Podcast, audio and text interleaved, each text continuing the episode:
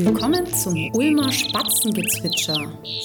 Städtische Themen für dich und mich. Ohne viel Politik. Liebe Zuhörerinnen und Zuhörer, ich begrüße Sie bei einer neuen Folge zum Ulmer Spatzengezwitscher. Mein Name ist Denise Kleis und ich leite die Öffentlichkeitsarbeit und Repräsentation der Stadt Ulm. Ich habe heute eine Kollegin eingeladen, ähm, das ist die Frau Straub-Gollinger. Sie ist Abteilungsleitung für Friedhofs- und Bestattungswesen und ich freue mich sehr, dass sie heute da ist. Hallo, Frau Straub-Gollinger. Hallo, Frau Gleis. Ja, wir haben heute ein sehr ernstes Thema und zwar sprechen wir heute über Bestattung, über den Tod. Ähm, das sind ja so Themen, da gibt es Menschen wie mich, die dieses Thema gerne wegschieben, die da sich erst mit auseinandersetzen, wenn jemand im Umfeld oder jemand Nahestehenden äh, verliert oder, oder verstirbt. Und es gibt Menschen wie Sie, die mit diesem Thema offen umgehen. Und äh, da interessiert mich total, wie Sie so hinter den Kulissen arbeiten, was Ihre Aufgaben sind, weil es ein sehr, sehr wichtiger Bereich ist, ähm, sehr notwendig auch und dass man einfach auch mal so ein bisschen dieses Berufsbild, was Sie ja auch im Team haben, ähm, einfach versteht und nachvollziehen kann. Frau Straub-Gollinger, wie sind Sie denn dazu gekommen, in diesen Bereich äh, ja, einzukehren? Haben Sie sich auch vorher schon mit dem Thema privat befasst? Wie, wie sind Sie dazu gekommen? Also ich muss dazu sagen, ich bin ja schon ewig bei der Stadt. Ich gehöre ja schon zum Inventar. Ich kam 2001. Äh, damals habe ich in der IT begonnen auch etwas ungewöhnlich für mein ursprüngliches Studium als Diplom-Verwaltungswirtin. Ich habe 16 Jahre IT für die Stadt gemacht, äh, zum Schluss verantwortlich für Endgeräte und äh, Endkunden.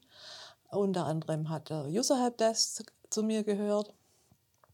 Und irgendwann nach 16 Jahren habe ich gedacht, hm, IT ist schon anstrengend. Äh, man muss immer up-to-date sein, muss sich ständig fortbilden äh, muss sich ständig mit neuen Dingen auseinandersetzen. Es wäre jetzt mal Zeit, so Mitte 40 äh, mal was Ruhiges zu suchen. Und zu dieser Zeit war äh, die Abteilungsleitung Friedhofs- und Bestattungswesen ausgeschrieben. Dann habe ich mir das überlegt, sehr lange überlegt. Also so ein gewisses Faible für Friedhöfe hatte ich schon immer. Also wenn ich irgendwo im Urlaub war, bin ich immer zum Leidwesen meines Mannes äh, sehr gern über Friedhöfe gelaufen und habe geguckt, wer ist da bestattet, wie ist, wie ist die Bestattungskultur. Total interessant. Ja, und dann habe ich mich beworben. Etwas unwissend damals, muss ich muss ehrlich sagen, weil so wirklich klar war mir das nicht, äh, äh, aus was diese Abteilung eigentlich alles besteht. Es sind ja nicht nur die zwölf Friedhöfe der Stadt Ulm, die wir verwalten und bewirtschaften, es ist ja auch ein Bestattungsdienst, ein richtiger Bestattungsdienst, mit dem wir in Konkurrenz mit den privaten Bestattern stehen. Und auch das Krematorium Ulm, was natürlich eine hochtechnische Anlage ist. Ja, das, äh, wie gesagt, der Gemeinderat hat mich dann auch noch gewählt. Ähm, und dann war ich da und dann durfte ich das alles kennenlernen. Schön. Sie sagten auch, Sie sind auch vorher schon gern mal auf Friedhöfe gegangen. Sie äh, haben da wahrscheinlich auch einen ganz guten Blick dafür. Gibt es äh, Friedhöfe, die Sie gesehen haben, wo Sie sagen, boah, das war besonders schön oder ähm, besonders ehrenvoll oder würdevoll hergerichtet? Äh, es gibt ja auch Mausoleum, ne, die äh, auf manchen Friedhöfen sind. Gibt es da irgendwas, wo Sie mal waren, was Ihnen sehr positiv in Erinnerung geblieben ist? besonders beeindruckt haben mich eigentlich immer die Friedhöfe im Allgäu oder im Bayerischen Wald. Mhm. Wenn die Friedhöfe noch so um den alten Kirchhof angelegt sind und die, die Honoratioren, eben die Gräber an, an, an der äh, Kirchenmauer äh, äh, hatten, wenn man dann vor so einem Grab steht und da stehen auf einmal 20 Namen drauf und dann überlegt man sich, okay, das sind jetzt zwei Quadratmeter, wie passen da 20 Leute rein? Mhm. Das fand ich immer sehr beeindruckend, aber natürlich auch die, die, die großen Friedhöfe von Ohlsdorf, Wien, äh, in Venedig der Friedhof. Mhm. Das sind schon beeindruckende Anlagen. Ja.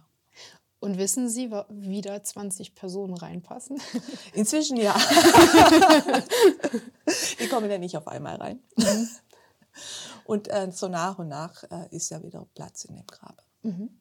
Ja, Sie haben mir da wirklich einen, einen ganz heftigen Umschwung. Ne? IT ist ja jetzt was ganz anderes. Sie haben ja jetzt einen ganz anderen Bereich auch nochmal, wo Sie auch andere Skills mitbringen müssen. Ne? Sie müssen sehr empathisch sein. Sie haben verschiedene Angehörige bei einer Trauerfeier zu begleiten und so weiter. Sind Sie da reingewachsen oder haben Sie das schon von Natur aus mitgebracht?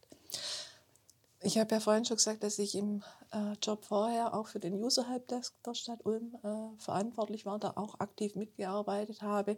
Also äh, Erfahrung mit Menschen, die ein akutes Problem haben, auch wenn man das nicht vergleichen kann, mhm. die ungeduldig sind und auf eine Antwort und auf Hilfe warten, hatte ich schon vorher. Natürlich ist das jetzt nochmal eine, eine andere Nummer. Ich muss allerdings auch dazu sagen, dass ich natürlich nicht an der vordersten Front arbeite. Das sind die Mitarbeiter. Äh, bei mir kommt dann, also wenn es dann bei mir ankommt, dann ist schon weit eskaliert. Also mhm. dann sind es schon die, die äh, äh, schwerwiegendere Fälle. Ich finde es aber auch äh, im Vergleich zur IT äh, inzwischen äh, irgendwie befriedigender, mhm. weil ich habe das Gefühl, ich helfe nicht nur kurzfristig irgendwo weiter, sondern äh, ich tue wirklich was äh, für äh, unsere Kunden, für unsere Bürger und ähm, helfe ihnen in einer schwierigen Lebenssituation. Mhm. Was fasziniert Sie an diesem Beruf einer Bestatterin oder eines Bestatters? Faszinieren. Kein Tag ist gleich. Mhm. Also morgens ins Büro zu kommen, ich weiß nicht, was mich erwartet, weil es, äh, ja, es ist äh, tatsächlich tagesabhängig, weil wir planen, wir können unser Geschäft ja nicht planen. Mhm. Das geht ja nicht. Wir sind ja darauf äh, ähm, angewiesen, was kommt heute von draußen und da kann alles kommen. Es kann ein ruhiger Tag werden, aber es kann auch ein äh, sehr aufreibender äh, Tag werden. Nur so als Beispiel, wenn morgens der Anruf kommt, äh, Ofen 2 im Krematorium ist ausgestiegen, ja, dann fällt uns die halbe Kapazität. Dann müssen wir gucken, äh, wie kriegen wir es hin, mhm. weil im Regelfall haben wir ja die Bestattungstermine schon vereinbart. Mhm. Die Angehörigen verlassen sich auf uns. Die interessiert nicht, ob wir jetzt ein technisches Problem haben oder nicht. Mhm. Ja, Sie haben ja auch schon das Datum kommuniziert und so, da hängt ja auch viel dran. Ne? Und das Datum wird auf alle Fälle, egal wie, gehalten. Mhm. Da muss ich aber genau in dem Moment einfach auch ein, ein Riesenkompliment an die Mitarbeiterinnen und Mitarbeiter äh, der Abteilung aussprechen, äh, weil auch denen ist das wirklich eine Herzensangelegenheit und die tun dann wirklich alles. Und ja, dann ist auch mal eine Stunde mehr einfach mal drin, mhm. sofern man sie natürlich dann wieder zeitnah ausgleicht. Das mhm. muss ich als Chefin auch sagen. mhm. Aber das ist wirklich unser Anspruch. Äh, das, was wir einmal versprochen haben, halten wir auch. Das ist schön. Und ähm, Sie sagten gerade, es gibt dann halt auch manchmal sehr stressige Tage. Wenn da jetzt zum Beispiel ein technisches Problem ist, äh, kann es auch sein, dass es einen Tag gibt, wo vielleicht mehr Verstorbene sind als einem anderen Tag? Oder wie macht sich der Stress dann auch noch bemerkbar? Ich werde es immer wieder gefragt, ob, ob es so äh, Spitzen mhm. äh, innerhalb des Jahres gibt. Äh, Viele sagen immer im Herbst, wenn die Tage dunkler werden, wird mehr gestorben. Das stimmt eigentlich nicht. Mhm. Das, das, kann man so überhaupt nicht sagen. Es ist eigentlich relativ äh, äh, gleich verteilt. Also wenn ich so äh, unsere Zahlen angucke, haben wir vielleicht im Januar mal eine kleine Spitze und äh, über Ostern. Aber das ist eher der Feiertage geschuldet. Aha. Weil wir ja äh, an den Feiertagen auch keine Beisetzungen und keine ah. Kremationen machen, mhm. Ähm, haben wir dann halt hinterher etwas mehr Arbeit. Mhm. Also diese Spitzen sehe ich, aber übers Jahr hinweg äh, ist es eigentlich relativ gleich. Mhm. Bevor Sie die nächste Frage stellen, ja, auch Corona haben wir äh, mhm. bemerkt. Also gerade im ersten Jahr haben wir diese Wellen auch schön bei den Einäs äh, nicht schön, sondern bei den Einäscherungszahlen äh, äh, verfolgen können. Mhm. Aber es war nie so, dass wir äh, an unsere Kapazitä Kapazitätsgrenzen gekommen mhm. sind. Also das fand ich damals äh, sehr für mich persönlich sehr beruhigend, weil als Corona losging, keiner konnte ja sagen, wir, was passiert jetzt? Ja. Äh, schaffen wir das? Mhm. Aber das immer selber im Überblick zu haben, äh, wie viele Beisetzungen haben wir, wie viele Kremationen haben wir, wie viel Luft haben wir noch, hat mich äh, sehr schnell wieder beruhigt, weil, weil einfach sehr schnell ers ersichtlich war, es ist erstmal gar nicht so viel mehr als sonst mhm. und wir schaffen es. Wir mhm. schaffen es gut. Und das hat sich auch jetzt wieder also alles normalisiert. Corona ist eigentlich ein ganz gutes Stichwort. Ähm, wie war das für Sie? Da war ein Virus im Umlauf. Es gab, also ich muss immer mal wieder zurückerinnern, weil ich glaube, wir vergessen auch sehr schnell. Wir hatten am Anfang keinen Impfstoff. Wir wussten am Anfang nicht, wie überträgt sich das Virus. Es war aber schon bekannt, dass gerade auch Menschen, die verstorben sind und an Corona verstorben sind, dass das gar nicht mal ungefährlich ist. Also was für eine Situation war das für Sie und Ihr Team? Ich stelle mir das als, als sehr, sehr schwierig vor, man selbst hat noch sehr viel Unwissen über dieses Virus äh, gehabt, musste aber seinem Alltag nachgehen. Man hatte ja persönlich auch bestimmt Ängste, dass man sich vielleicht doch irgendwie infizieren könnte. Wie sind Sie damit umgegangen? Die ersten Wochen und Monate waren furchtbar. Jeder hatte Angst, keiner wusste, äh, wie infiziere ich mich? Ist, am Anfang war ja auch noch das Thema Schmierinfektion äh, so ein Thema. Äh, fasse ich den Sarg an, habe ich es dann. Äh, die Mitarbeiter waren fürchterlich verunsichert, ängstlich. Ich dadurch natürlich auch. Also ich kann mich ganz gut erinnern, so ganz, ganz am Anfang äh, bin ich morgens in, ins Büro gefahren und irgendwann hat bloß das Herz angefangen zu klopfen und ich bin in den nächsten Feldweg gefahren und habe erst mal durchatmen müssen und habe mir gedacht, nee, komm, fährst ins Büro, wenn es du nicht machst, muss jemand anders machen. Mhm. Und dann sind wir halt an der Situation äh, gewachsen. Ähm, wir haben sehr schnell gemerkt, äh, okay, äh, nur von der bloßen Nähe eines Covid-Verstorbenen steckt man sich nicht an. Äh, das hat dann zu einer gewissen Routine äh, äh, geführt. Am Anfang war halt sehr schlimm für uns, dass äh, keine persönliche Schutzausrüstung zur Verfügung mhm. stand. Also äh, Masken zu bekommen, Einwegkittel zu bekommen, war ein Ding der Unmöglichkeit. Also äh, wir haben teilweise Einwegkittel für 25 Euro das Stück äh, äh, äh, gekauft mhm. über verschlungene Wege, also nur über Kontakte, äh, vielleicht noch ein bisschen mit der Feuerwehr oder mit dem ASB und äh, ihr habt wieder was bekommen, gebt uns doch was ab und äh, das waren harte Monate. Also ich, ich weiß noch, mit einem Kollegen zusammen bin ich damals zwei Monate nur am Telefon gehängt und äh, äh habe nach persönlicher Schutzausrüstung, nach Masken äh, äh, telefoniert und war um jedes Stück, was wir bekommen haben, war ich wirklich nur noch dankbar. Weil ich selber arbeite ja nicht am Verstorbenen, aber eben die Mitarbeiter. Aber wie gesagt, so nach drei, vier Monaten äh, hat sich dann eine gewisse Routine entwickelt und inzwischen, wie wir alle, gehen wir mit dem Thema sehr entspannt um. Sie sagten gerade, also nur durch bloße Anwesenheit konnte man sich nicht äh, infizieren. Ähm, wo war die Gefahr bei Ihnen? Also wo bestand wirklich die Gefahr äh, von ihren, äh, an Ihren Mitarbeiterinnen und Mitarbeitern, sich zu infizieren bei einem toten Menschen, der Corona infiziert war? Nun ja, wir wissen ja inzwischen, oder ist auch von Anfang auch an bekannt, dass es über Körperflüssigkeiten, äh, vor allem über äh, über die Lunge übertragen äh, werden kann. Und auch ein äh, Toter, ein Verstorbener, äh, sondert noch Körperflüssigkeiten ab. Der kann auch, wenn man ihn aufrichtet, äh, noch äh, so eine Art letzten Atemausstoß machen. Wenn noch Restluft in der Lunge ist, kommt da noch was raus und das hört man auch. Das kann auch sein, dass ein Verstorbener, äh, wenn er kurz zuvor was gegessen hat, dass es sich auch noch übergibt. Also wir sind, die Mitarbeiter sind durchaus auch mit Körperflüssigkeiten von den Verstorbenen in Kontakt. Also schon bei der Abholung, bei der Einsaugung. Und äh, natürlich auch im äh, Krematorium. Im Krematorium müssen wir ja nochmal gesetzlich vorgeschrieben eine zweite Lechenschau vornehmen lassen. Das macht bei uns die Uni Ulm, Institut für Rechtsmedizin. Und ein Mitarbeiter ist immer dabei, der die Verstorbenen dann nochmal entkleidet und dem Rechtsmediziner äh, präsentiert. Also da ist man dann schon im direkten Kontakt. Äh, und da hatten wir also wirklich anfangs Riesenängste, äh, dass wir uns infizieren. Ja. Hm, Sie haben ja auch ähm, unterschiedliche Verstorbene. Ne? Das kann jemand sein, der älter ist, der erkrankt ist an irgendeiner Krankheit, ein, ein Verkehrstoter. Es kann vielleicht auch jemand sein, der ertrunken ist. Ähm, ich glaube, auch bei, bei Menschen, die ertrinken, gibt es ja auch nochmal, dass der Körper vielleicht im Nachgang reagiert, ne? wenn, wenn, er, wenn er längst äh, verstorben ist. Worauf müssen Sie dann darauf achten, wenn so jemand dann zu Ihnen kommt, um, um quasi dann hergerichtet zu werden für die Trauerfeier?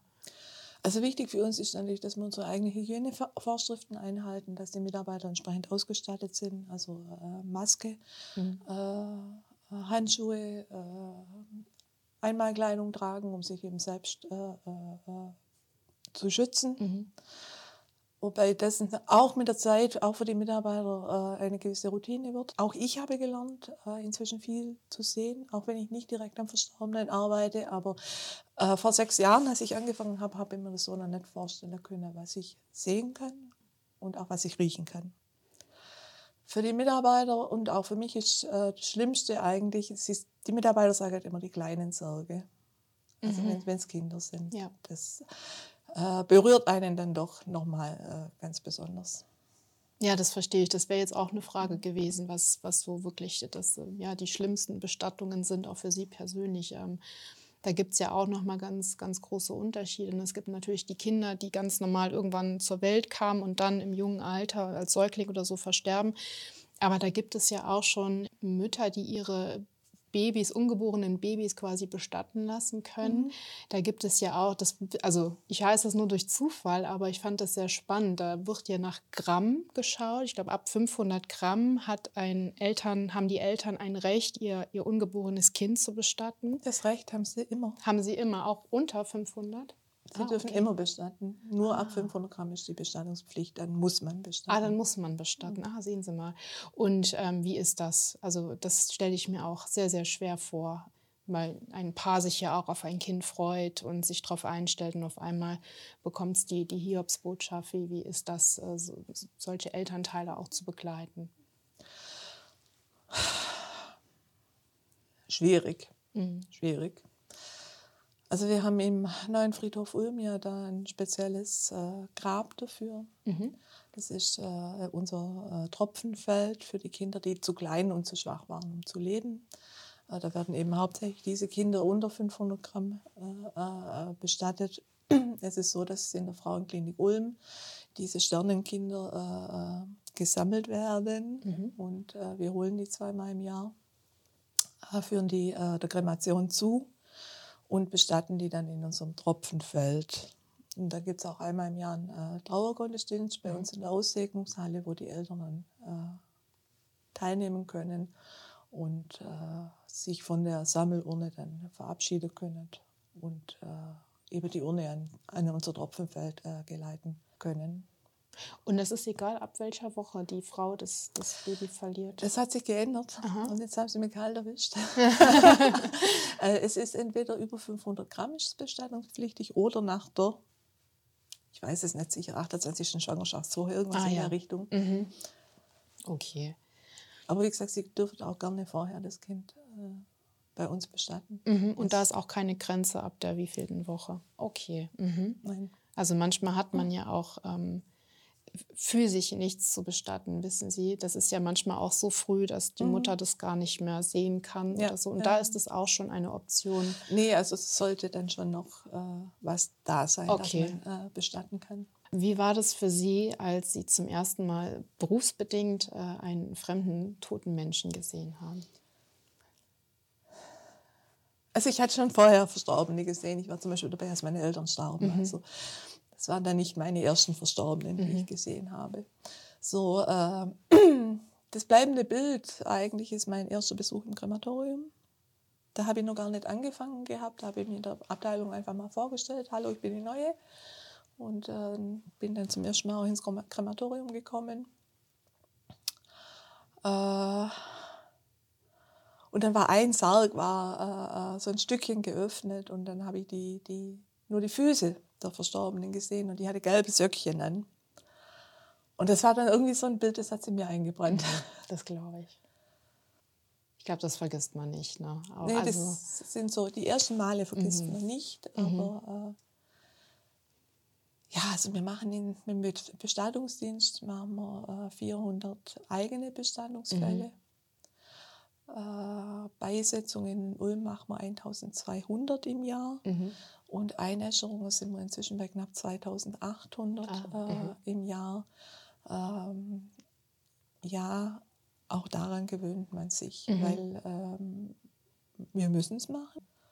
Und eins muss ich sagen, es kommt auch viel zurück. Also von den Menschen, mit denen, äh, mit denen wir zu tun haben, mit unseren Kunden, die einfach nur so froh sind, äh, Sie haben einen Ansprechpartner, der Ansprechpartner übernimmt in dem für Sie schwierigen Moment alles für Sie organisiert, alles nach Ihren Wünschen, Wünsche. Äh, und diese Dankbarkeit erlebt man eigentlich schon auch davon. Also ich glaube, das ist total wichtig. Also einfach, dass das dann eine Stütze auch für die Angehörigen ist, dass, dass sie das, also diese Aufgaben einfach auch abgeben können. Ich glaube, das ist für Angehörige ja eh schon sehr, sehr schwer. Ne? Und da nochmal die Kraft aufzubringen, um das alles drumherum zu machen, das wäre ja Wahnsinn. Ne? Ähm, Vor allem denkt man ja in dem Moment auch nicht an alles, was, was ja. brauche ich für eine Bestattung. Also ich habe ja auch schon Angehörige bestatten müssen, aber äh, an was ich alles denken muss, was, was organisiert werden muss, äh, das hat man in dem Moment nicht im Kopf. Also mhm. da braucht man wirklich jemanden, der das für einen tut. Mhm. Das denke ich auch. Ich denke auch, also wenn man die eigenen Verwandten, also jetzt Beispiel bei, bei mir waren es die Großeltern, die ich äh, verstorben gesehen habe, ist das, glaube ich, nochmal was anderes, wie Sie eben auch gesagt haben, bei Ihren Eltern, als wenn man fremde Menschen äh, verstorben sieht. Ähm, macht Ihnen das keine Angst? Also mir würde das voll Angst machen oder ich würde schlecht schlafen. Ähm, wenn ich äh, einen Fremden, der verstorben ist, sehen würde. Das wird mich, glaube ich, noch sehr lange beschäftigen. Beschäftigt Sie das noch lange oder Inzwischen nicht gar nicht mehr? mehr? Weil es ist ja auch ein Mensch und der Mensch mhm. hat ja vor kurzem noch gelebt. Mhm. Und der Mensch hat ja jetzt auch ein Recht darauf, würdig zu Grabe getragen zu werden. Und mhm. das ist unsere Aufgabe. Mhm.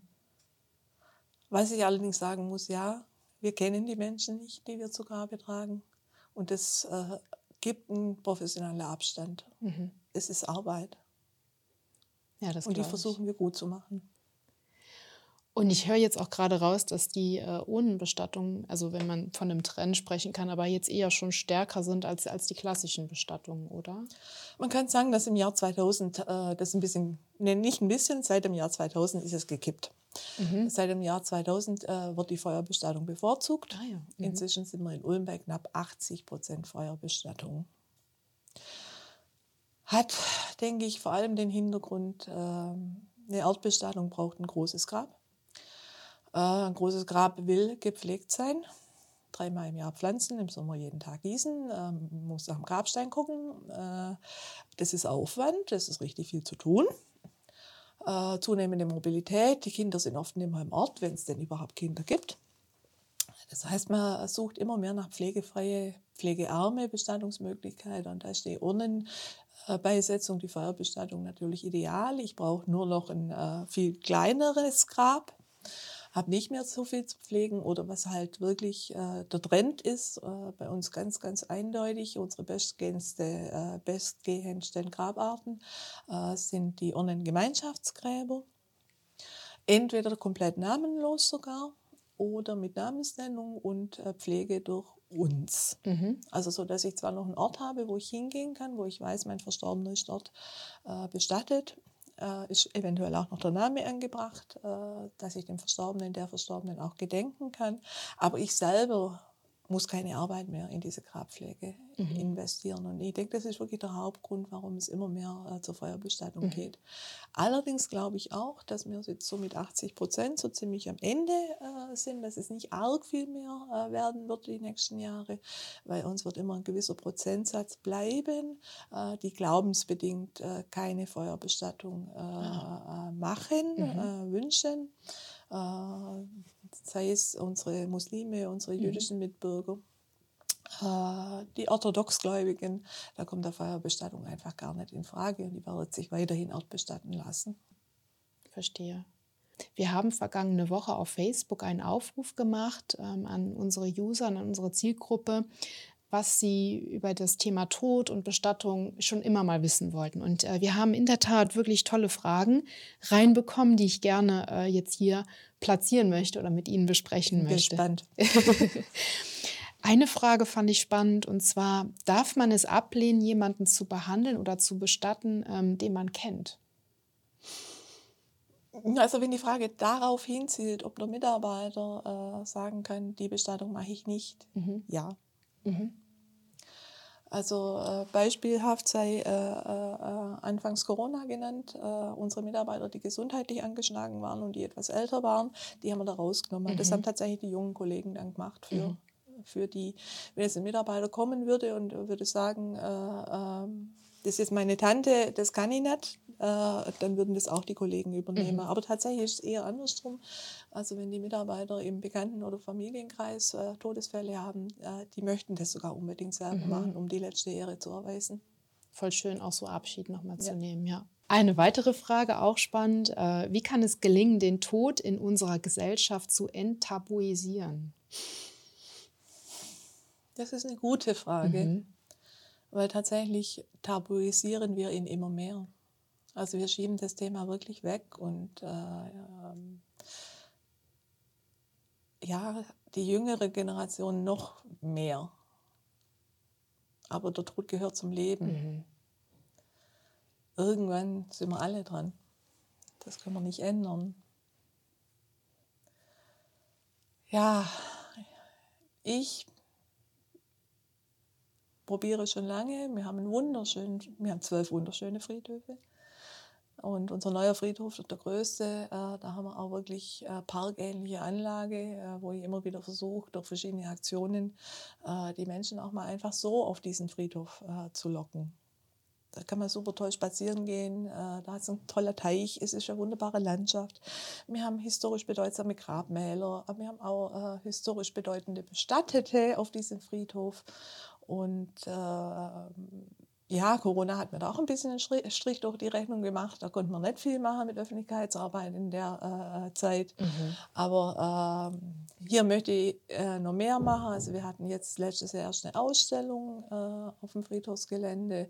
Äh, jetzt ist es ja, wollen wir mal ein Theaterstück machen. Dann ist immer noch äh, ein Konzert von, vom Posaunenchor, Posaunenchor Langenau im Gespräch, dass wir das mal durchführen, aber einfach auch die Leute zu uns zu locken.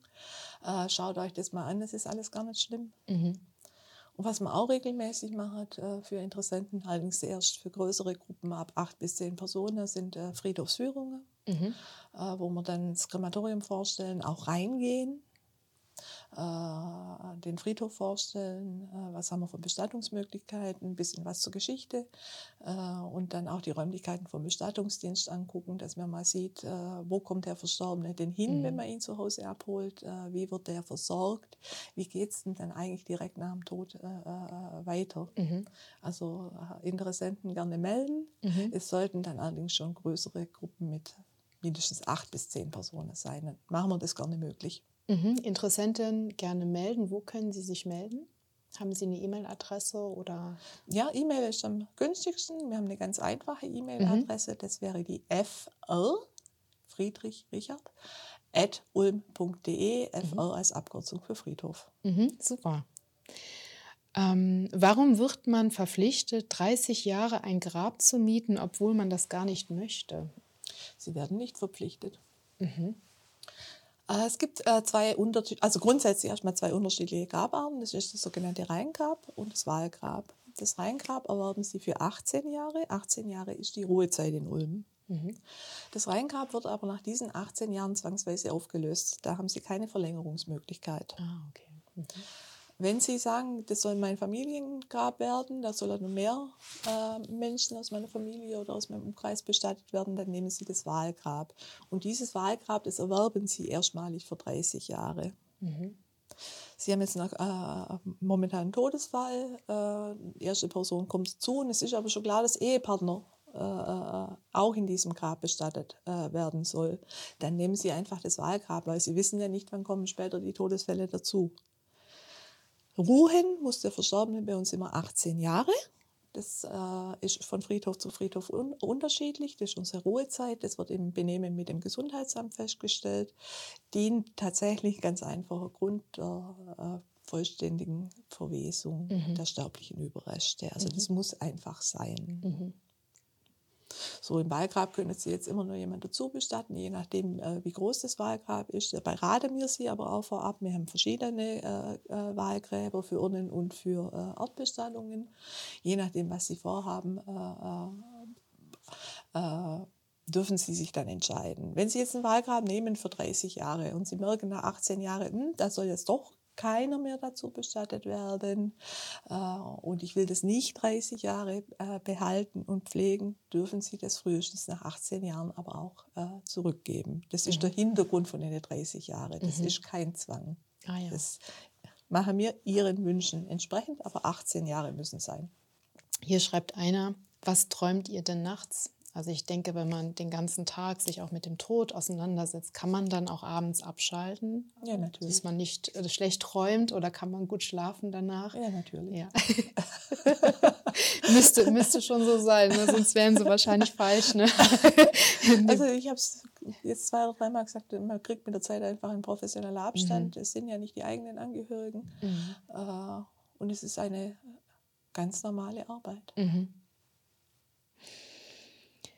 Ähm, ah, das fand ich auch spannend und schön. Äh, können, können in das Grab auch andere Dinge als Blumen geworfen werden, wie zum Beispiel Briefe, Kuscheltiere und so weiter. Also ich habe eine Trauerfeier von einer äh, von der Mutter meiner Freundin begleitet und sie hat sehr gern gelesen. Dann hat der Ehemann ihr noch ein Buch mitgegeben auf, auf die letzte Reise und äh, meine Freundin hat ihr noch einen Abschiedsbrief reingelegt. Ähm, das ist, glaube ich, möglich, oder? Das ist möglich, ja. natürlich. Sie können halt jederzeit eigentlich alles äh, mitgeben, was der Verstorbene gerne gehabt hätte. Mhm. Äh, bei der Erdbestattung äh, bitte ich allerdings zu bedenken, dass es äh, vergänglich sein mhm. sollte. Mhm. Also irgendwie Plastik oder sowas wäre nicht angebracht. Mhm. Also interessant ist, im Krematorium müssen wir ja vor der Feuerbestattung die Särge nochmal öffnen, für eben für diese zweite Leichenschau, die durchgeführt werden muss. Und da sieht man ja dann immer gut, was noch was beigegeben worden ah, ist. es klingt jetzt vielleicht ein bisschen blöd, aber was wir entfernen müssen, sind äh, alkoholische äh, Beigaben. weil die im Ofen explodieren. Oh, und was, was äh, tun die Menschen so ins Grab? Was sind da so die, die Dinge? Oder vielleicht auch so, ex, so um, außergewöhnliche Sachen? Ich kann jetzt nicht wirklich von außergewöhnlichen Sachen äh, mhm. äh, äh, berichten. Also wo wir immer äh, lächeln müssen, eben sind diese alkoholischen Beigaben, die manchmal dabei sind.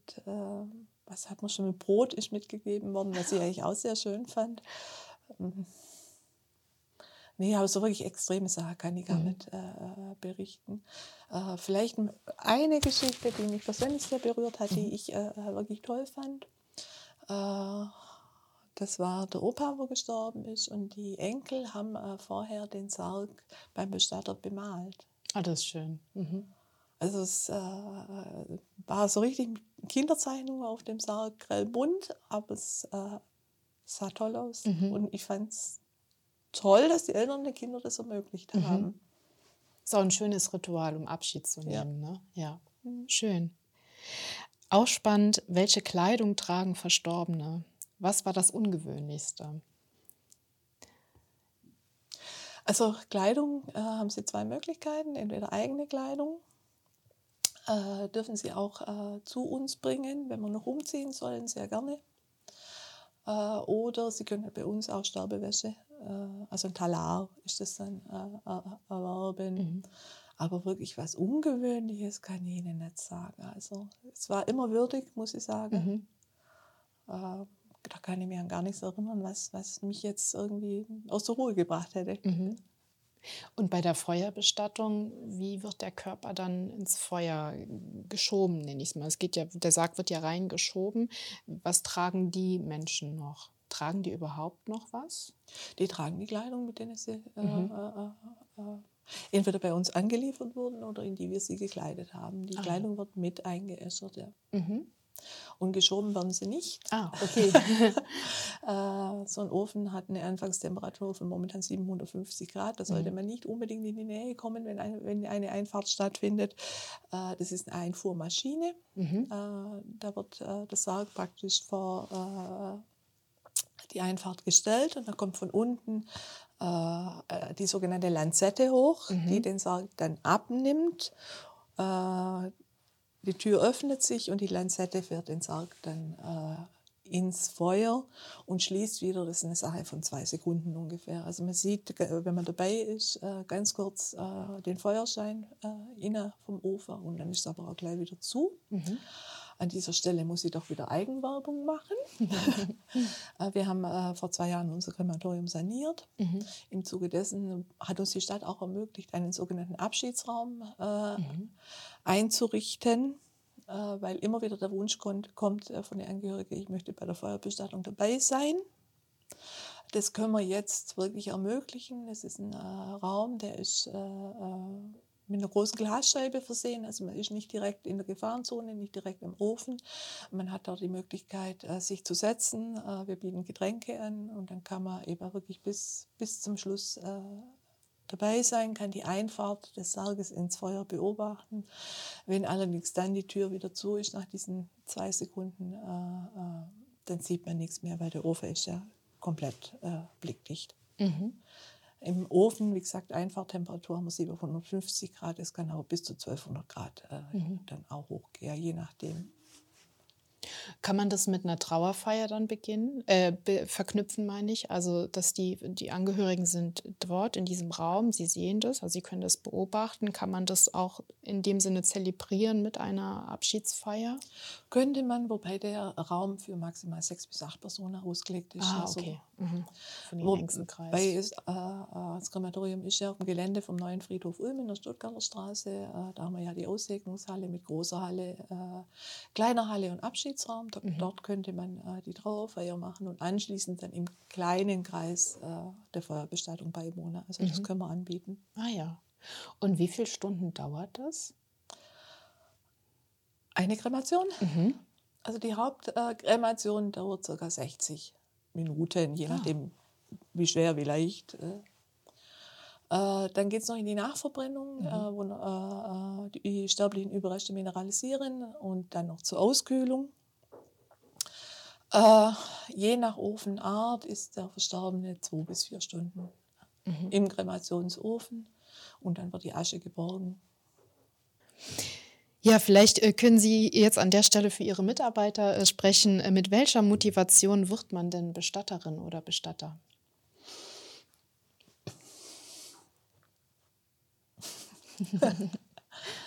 man muss es wollen. Mhm. Man muss es wirklich wollen. Wobei ich echt sagen muss, also so, äh, wir legen inzwischen sehr viel Wert auf Ausbildung. Wir bilden jedes Jahr mindestens einen äh, jungen Menschen zur Bestattungsfachkraft aus. Äh, wir hatten auch sehr, sehr viel Glück äh, die letzten Jahre mit unserer Auszubildenden, äh, die das wirklich toll gemacht haben und auch toll durchgezogen haben. Mit welcher Motivation? ja, das Gefühl zu haben, am Ende des Tages ich habe was Sinnvolles gemacht. Mhm. Ähm, ja, dann noch eine abschließende Frage von mir. Ähm, wie ist es denn, unterschiedliche Menschen mit unterschiedlicher Trauer zu betreuen? Also Sie haben bestimmt sehr emotionale Menschen. Es gibt aber auch Menschen, die vielleicht ihre Emotionen gar nicht so zeigen. Ähm, es sind ja auch verschiedene Kulturen, die äh, eventuell aufeinandertreffen. Wie gehen Sie damit um? Situativ. Mhm. es gibt kein Rezept, Sie machen es. Es, gibt, es, es, es, mhm. gibt kein äh, äh, Rezept. Der, der, eine ist einfacher, der andere ist schwieriger. Äh, es kommt, wie es kommt und wir müssen die Menschen so nehmen, mhm. wie sie kommen. Das ist einfach unsere Arbeit. Schön. Schönes Schlusswort. Vielen Dank schon mal, Frau Straub-Gollinger, ähm, dass Sie die Zeit hatten für dieses spannende Thema und auch für, für dieses wertvolle Thema, auch für Ihre Mitarbeiterinnen und Mitarbeiter. Äh, ein herzliches Dankeschön, ähm, dass Sie das jeden Tag machen und äh, auch mit so viel Motivation und Engagement. Ähm, war sehr spannend. Ich habe einen guten Einblick bekommen, auch in, ihr, in Ihren Bereich. Und ja, ich danke Ihnen sehr für Ihre Zeit. Ich danke, dass ich da sein durfte. Sehr gerne. Ja, jetzt sind wir schon am Ende unserer Sendung angelangt, liebe Zuhörerinnen und Zuhörer. Ich verabschiede mich von Ihnen und freue mich natürlich, wenn Sie beim nächsten Mal wieder zuschalten. Vielen Dank und bis bald. Tschüss.